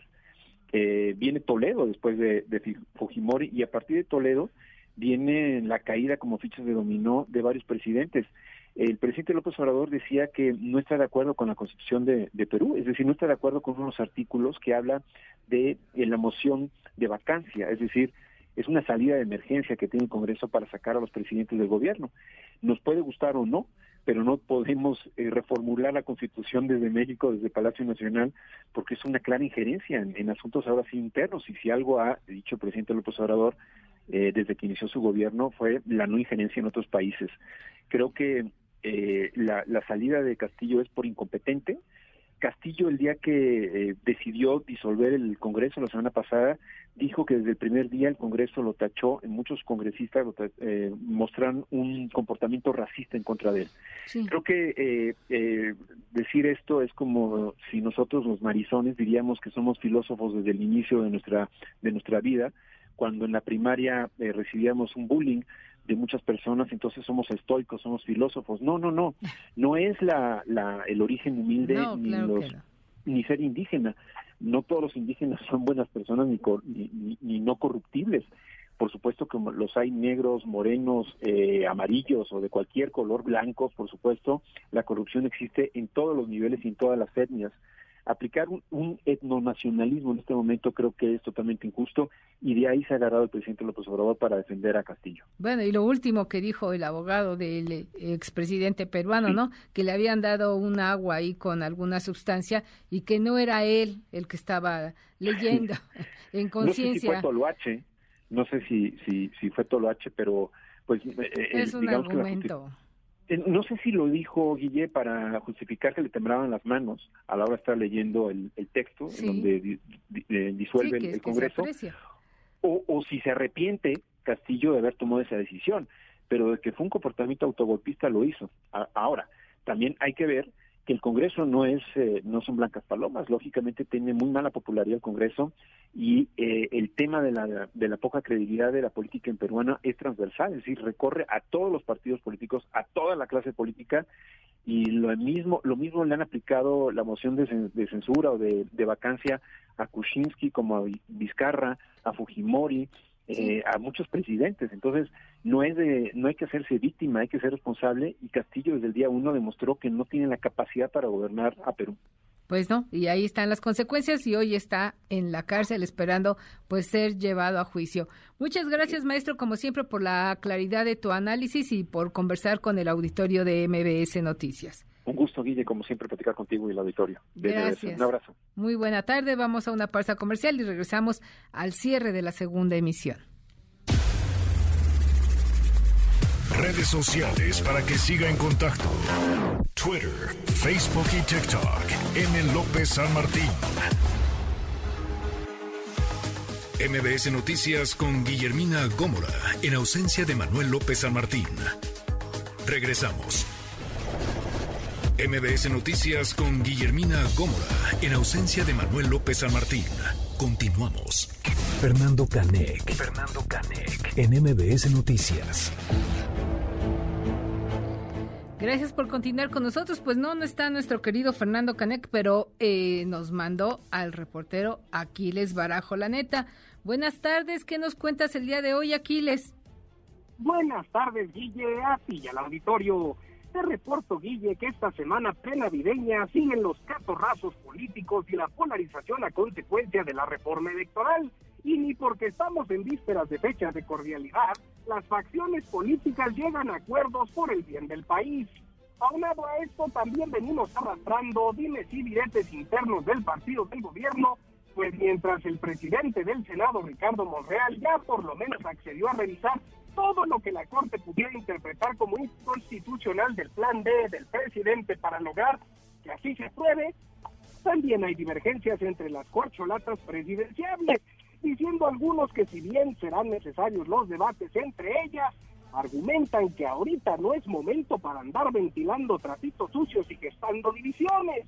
Y a su vez los candidatos por Morena a la gubernatura de Coahuila se dan hasta con la cubeta, pues acusen su secretario de Seguridad Pública, Ricardo Mejía Verdeja, que los resultados de la encuesta que dieron la candidatura a Armando Guadiana están amañados y sesgados. En total, que no nos vamos a ir a festejar la noche buena de buenas, sino todos peleándonos con todo, Ay, muy lamentable lo que pasa entre nuestra clase política, pero en este caso no debemos perder de vista que Morena pues el ADN que lo conformó es del PRD y ahí las tribus eran las que pues se disputaban el poder y las cuotas también de las candidaturas y hoy pues no debe extrañarnos que este ADN se repita entre los candidatos que buscan hacerse de un cargo o un hueso.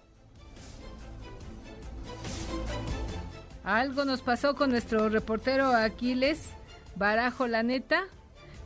Estábamos conversando con él sobre este tema, pues de los pleitos que se registran ya porque pues unos ganan una candidatura, otros no, y se empiezan pues a sacar sus trapitos sucios los candidatos que no fueron elegidos, que no contaron con la bendición pues del gran elector que es el presidente de la República, aunque él diga que no se meten en estas cosas, aquí la bendición y la última palabra pues la tienen en Palacio Nacional estamos tratando de restablecer la comunicación con el reportero Aquiles, pero creo que no, que no se puede. Seguiremos con él el día de mañana, con eh, Fernando Canec, en el personaje de Aquiles Barajo, la neta, para conversar sobre estos temas de la política nacional y de lo que sucede en México y en el mundo. Pues eh, parece que ya terminó el encuentro, ¿no? Ya, ya terminó el encuentro entre Argentina y Croacia.